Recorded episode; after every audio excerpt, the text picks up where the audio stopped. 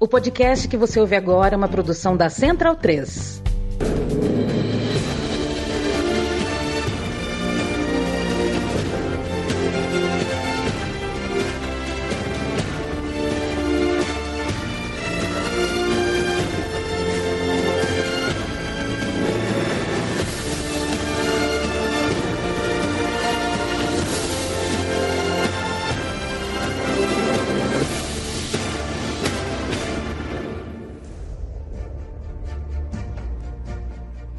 Bem-vindo, bem-vinda, amigo e amiga da Central 3. Este é o podcast Bundesliga no ar. Eu me chamo Leandro e a mim estou na companhia do meu amigo alemão Gerd Wenzel, do nosso amigo alemão e da autoridade máxima nesta República Federativa para assuntos futebolísticos germânicos. A gente vem de uma pós-data FIFA. Sempre que tem data FIFA a gente dá uma esperada, né? Espera terminar a data FIFA para conversar um pouco.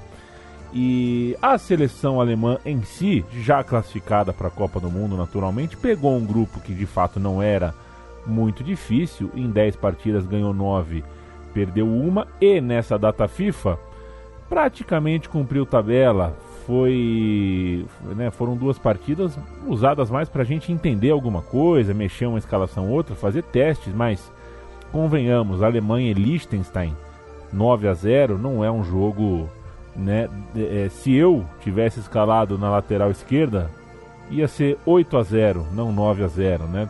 É, tava tudo tranquilo. É, não que eu queira jogar longe de mim, eu não tenho essa pretensão, eu, eu, eu sei o meu lugar. É, e no outro jogo da data FIFA, a Alemanha enfrentou a Armênia, perdeu por. É, a Armênia que jogando em casa perdeu para a Alemanha por 4 a 1 mas festejou o gol que fez. A Alemanha só tomou 4 gols em toda a fase de eliminatórias para a Copa. Para a Armênia foi um feito fazer esse gol. E aí, daí a gente já tira uma medida, né? A Armênia ficou em quarto lugar do grupo. Não, não era um grupo difícil, a Alemanha cumpriu as expectativas. Então, bola e campo, né, Gerd? Não tem assim um grande momento, não foram jogos que entrarão para a história do futebol como grandes marcos uh, uh, uh, da, da trajetória da seleção alemã, mas a gente tem uma equipe classificada para a Copa, a gente tem Kimmich, tem que falar sobre caso Kimmich, é, que é um jogador-chave da Alemanha, do ponto de vista técnico, é o futuro e é o presente da seleção alemã. Quero te ouvir, como é que tá você? Então, Leandro, eu tô bem tudo em cima aqui. É, e sobre a seleção alemã, é, eu vou fazer uma delimitação aí. A delimitação é a seleção alemã a partir de Hansi Flick. Porque você falou assim, é, não teve nenhuma surpresa da campanha da Alemanha. Teve sim, teve, teve. Antes do Flick assumir, a Alemanha teve a capacidade de perder da Macedônia do Norte por 2 a 1 um. A única derrota né, da Alemanha.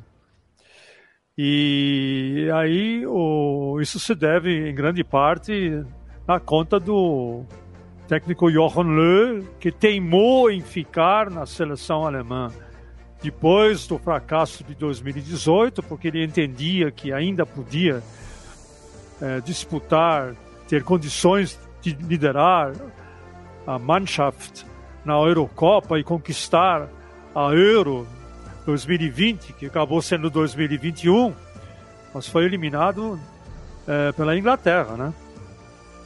Por 2 a 0 com um futebol vexatório.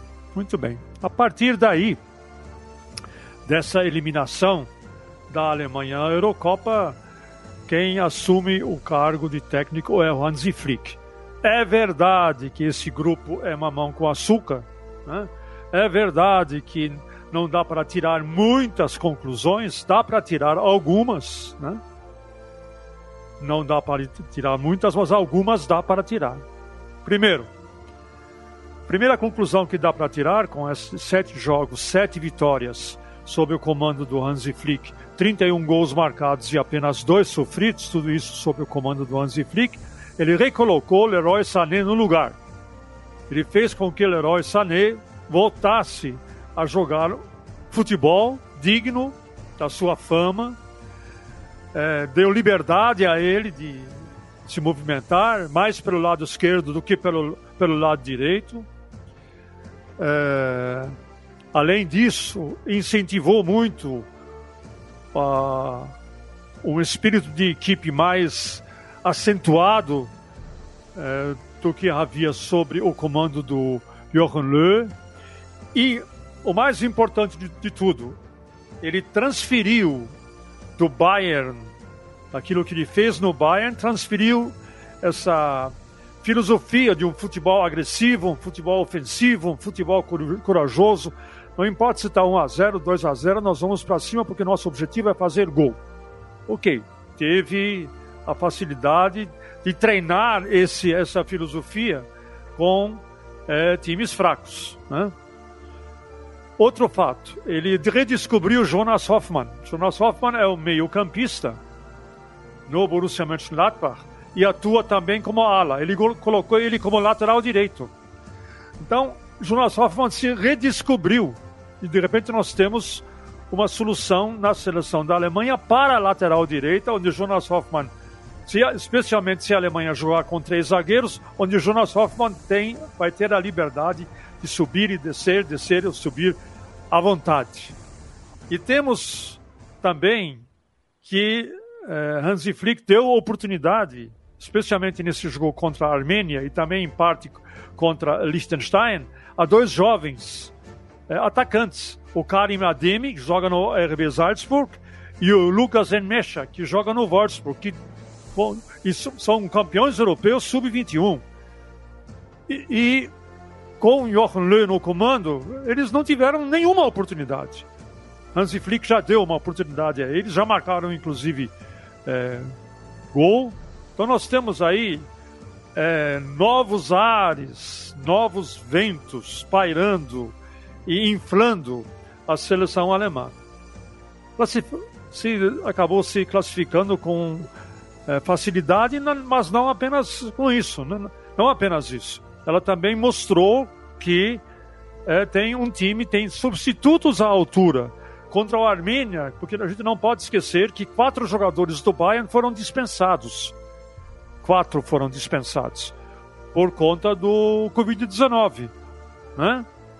É, foi dispensado o Zule, foi dispensado o Musiala, foi dispensado o Gnabry e foi dispensado mais um que agora eu esqueci o nome.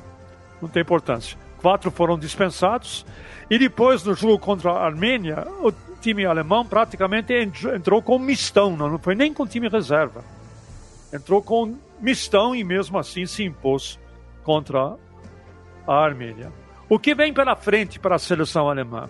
Eles estão procurando amistosos para a próxima data FIFA, que só será em março e pelo que eu tenho sido informado, vão ser amistosos de, com times de porte. Estão tentando a Inglaterra, só para citar um exemplo, né?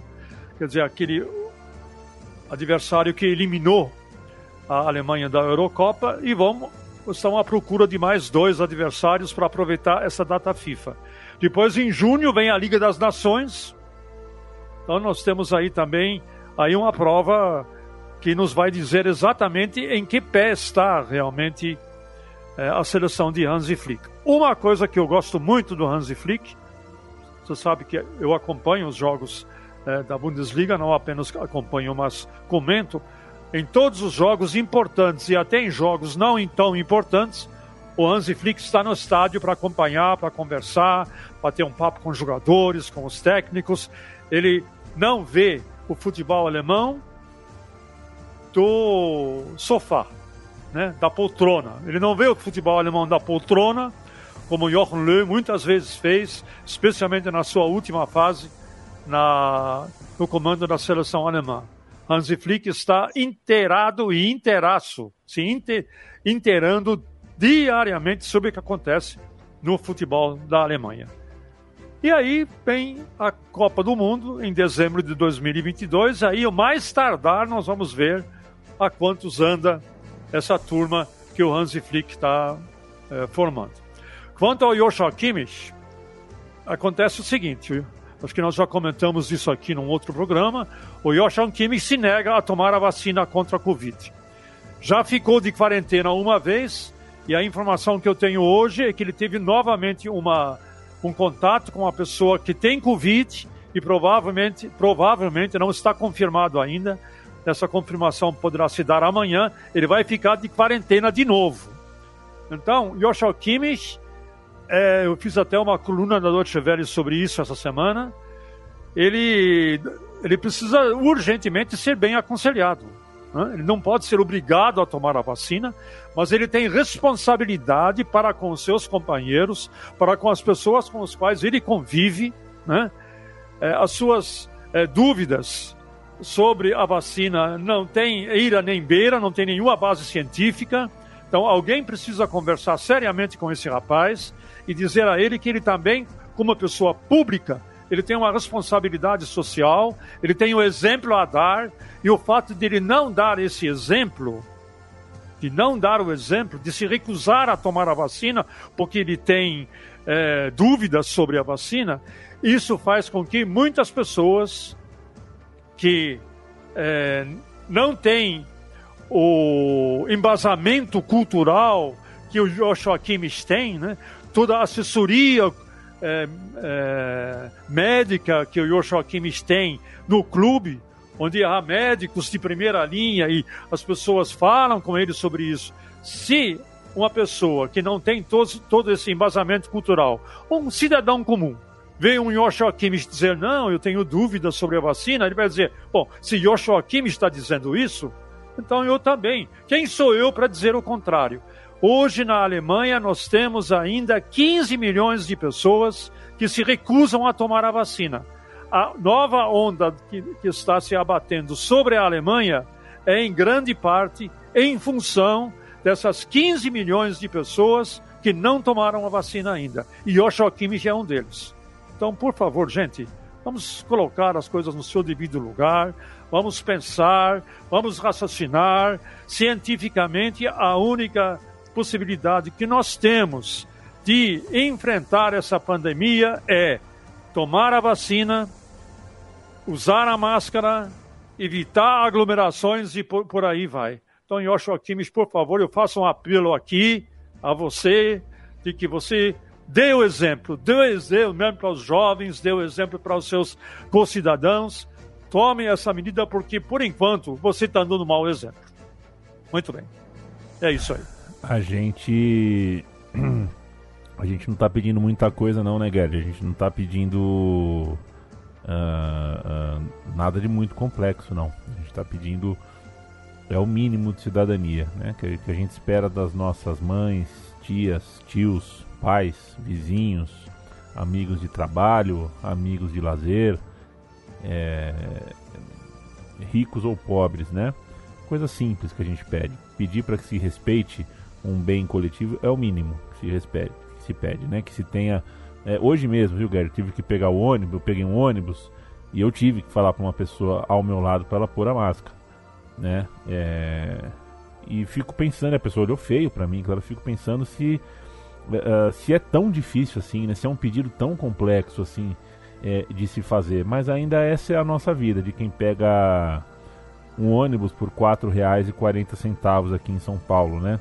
O Kimmich tem dinheiro para aprender uh, ah, 10 idiomas, conhecer todos os países do mundo, ajudar 150 ONGs, é, é, ajudar todos os tipos de projetos sociais que ele quiser. Ele tem dinheiro, alcance, penetração. É, e a gente tende a achar, pelo menos eu tendo a achar, que dessas pessoas a gente não. não. a gente não pode esperar menos, né? A gente não pode esperar que essa pessoa se abstenha do mínimo, se abstenha de entender o seu lugar do mundo, seu lugar no mundo. Acorda para a vida, Kimish. Olha, olha o seu tamanho, olha quem você é, olha quantas pessoas olham para você. É... Acorda para a vida. A gente está pedindo só o mínimo. Uh, você pode ser um babaca dentro da sua casa, entre seus amigos, o quanto você quiser. Estou me lixando para isso, mas o mínimo, enquanto cidadão, é o mínimo de cidadania, acho que a gente tem o direito de pedir. Gerd Wenzel, uh, chegamos naquela rodada do campeonato alemão, na qual o Bayern de Munique começa líder e já sabe que termina líder. Isso porque na última rodada, Borussia Dortmund, atual vice-líder, e Freiburg, atual terceiro colocado, perderam seus jogos. E aí deu aquela desgarrada. O Bayern de Munique, nesse momento, é líder com 4 pontos de vantagem, termina a rodada líder e enfrenta o Augsburg fora de casa. É um dos jogos da rodada. Quero te ouvir sobre esse e sobre algum outro jogo que você queira destacar. A gente tem o Dortmund, que é o vice-líder, enfrentando o Stuttgart, jogando em casa.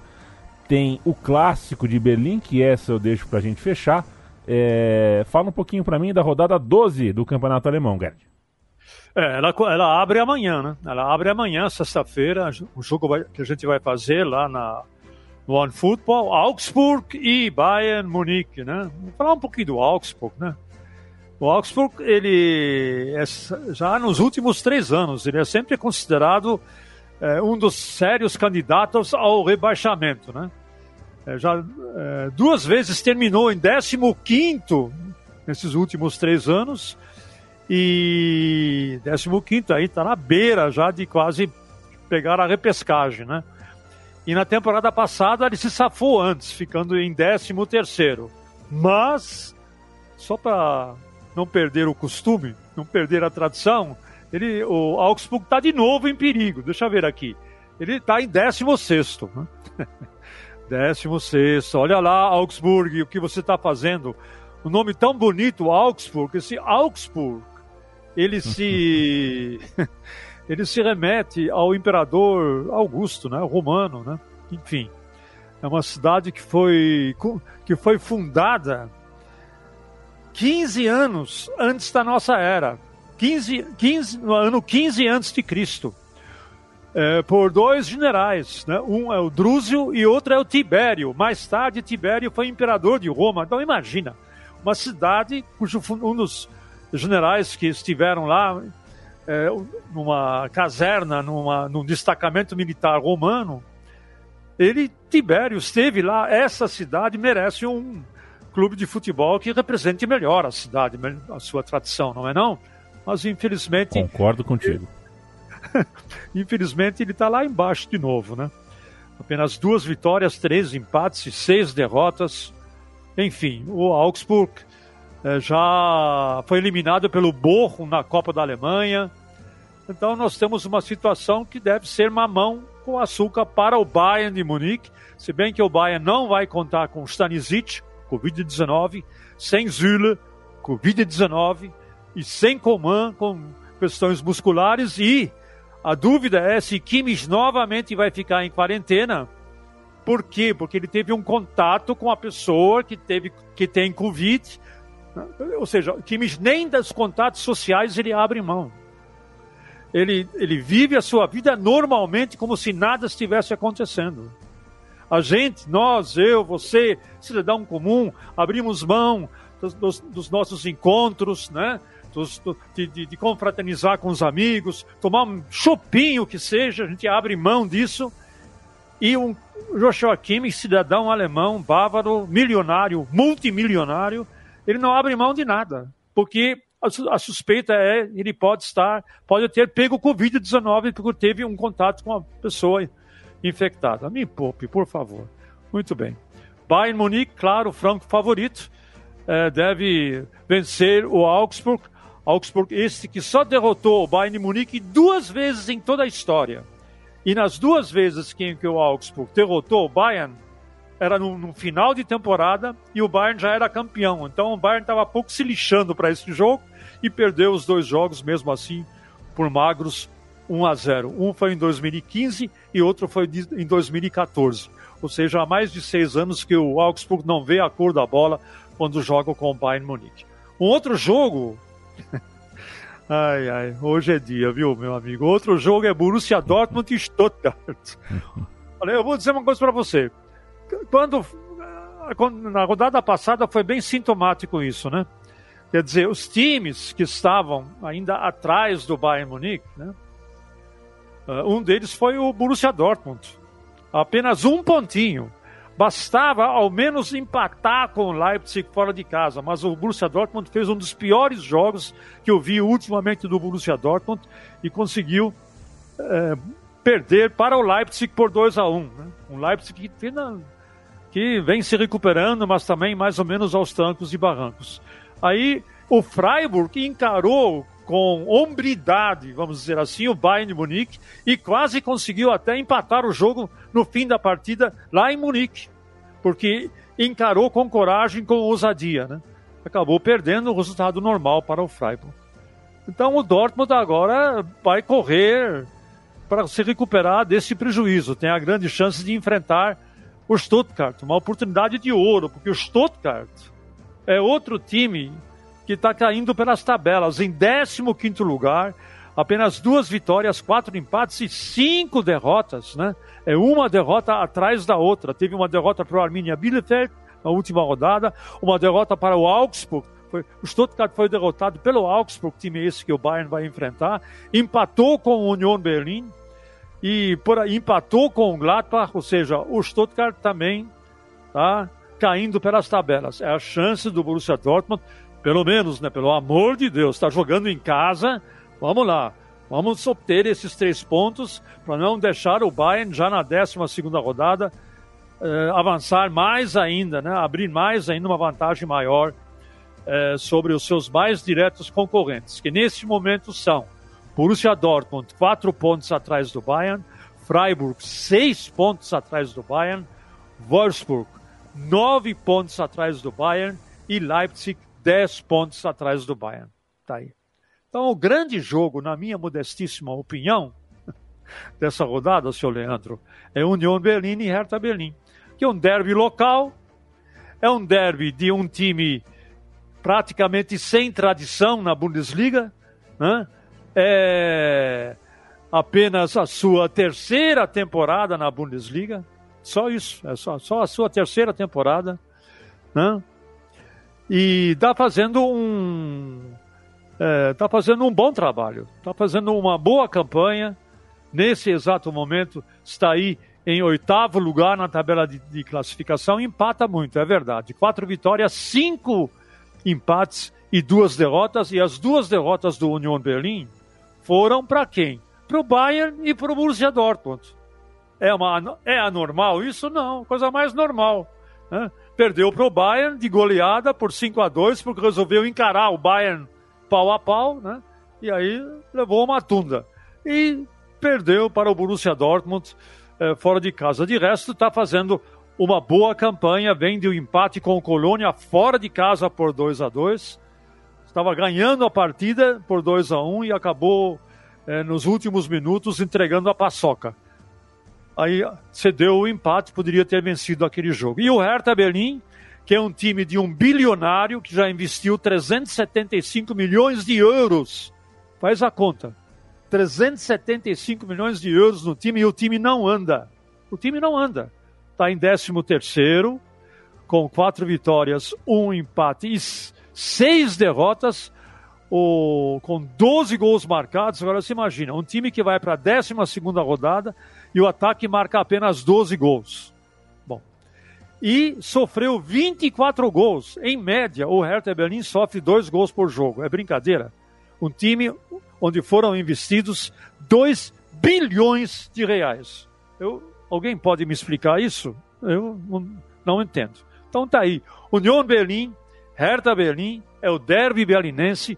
O União Berlim aí pode dar um bom passo para avançar mais um pouco na tabela de classificação. Não é favorito, derby nunca tem favorito, sempre pode ser um jogo é, que penda para um lado ou penda para o outro. Vale só dizer que o Union Berlim, no seu velho estádio an der Alten Försterei, em 22 jogos, 11 vitórias, 10 empates para a Bundesliga sempre, né? E uma derrota, essa derrota que eu citei justamente para o Bayern de Munique. É um jogo que também nós vamos fazer no One Football. Todos esses que eu citei, Borussia Dortmund e Stuttgart, Augsburg e Bayern de Munique, e Union Berlim e Hertha Berlim, poderão ser vistos no One Football comigo e com meu querido amigo Dudu Monsanto. Só falta você participar, Leandro. É só me chamar que eu apareço. Espero um dia fazer parte uh, com vocês, porque que timaço é esse. Mas eu preciso buscar o meu terno, na lavanderia antes. Sexta-feira, Augsburg e Bayern de Munique. Sábado, Hoffenheim, Leipzig, Arminia Bielefeld, Wolfsburg, Leverkusen e Bochum, Borussia Dortmund, Stuttgart, Mönchengladbach e Greuther Fürth, que segue com um pontinho, além do clássico de Berlim. No domingo, Freiburg e Eintracht Frankfurt, Mainz e Colônia. Clássico de Berlim, seu Gerd Wenzel. Vamos nessa? É, é isso aí, vamos nessa. Valeu! Toda quinta-feira, no máximo na noitinha, comecinho de sexta-feira, sempre pinga um podcast novo no ar, uma edição nova do Bundesliga no ar. Um beijo do Leandro, um beijo do Gerd Wenzel. Até Valeu. mais, companheiro. Tchau, tchau. Tchau, tchau! Show! Ô, Leandro, Diga lá. só fazer uma pergunta